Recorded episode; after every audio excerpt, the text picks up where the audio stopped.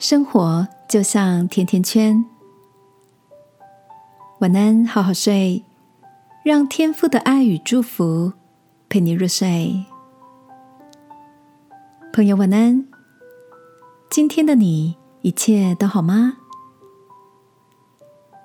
昨天傍晚到健身房运动时，看到了教练在门口的绿色小立牌上，用粉笔写了这样的一段话。生活有时会出现一个大洞，我们可以只看到甜的部分。文字旁边还搭配了一个可爱的粉红色手绘甜甜圈图案，令人忍不住会心一笑。这样想起来，我们的生活的确有点像甜甜圈，它总是会有个需要花费时间、劳力，甚至金钱。努力去填满的大洞，而甜甜圈的本身那带点负担感的甜蜜滋味，却很容易被快速的吞噬或忽略了。这样的概念，不管是用在育儿、工作、学习、情感，或是其他的事情上，好像都似曾相识。亲爱的，最近在你的生活中，有出现什么会让人消耗心力的黑洞吗？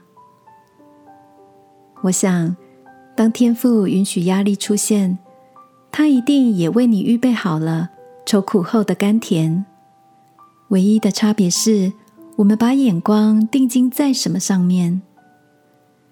记得在圣经的诗篇里，诗人曾经发出这样的感触：我遭遇患难愁苦，你的命令。却是我所喜爱的。当天父允许我们遭遇困苦，只要走在他所喜悦的道路上，我们的生活就会变得更美好而宽广，心情也会平静恬适。今晚，让我陪你来到他面前，把所有甘苦的滋味都交托出去，在他的爱中细心领受。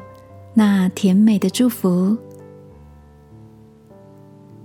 亲爱的天父，谢谢你在我的生活中摆放许多的小甜点，使我无论在满足或不容易的境况，都知道有你甜美的恩典。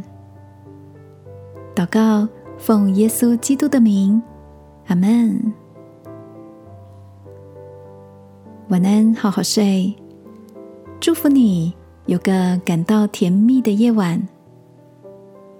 耶稣爱你，我也爱你。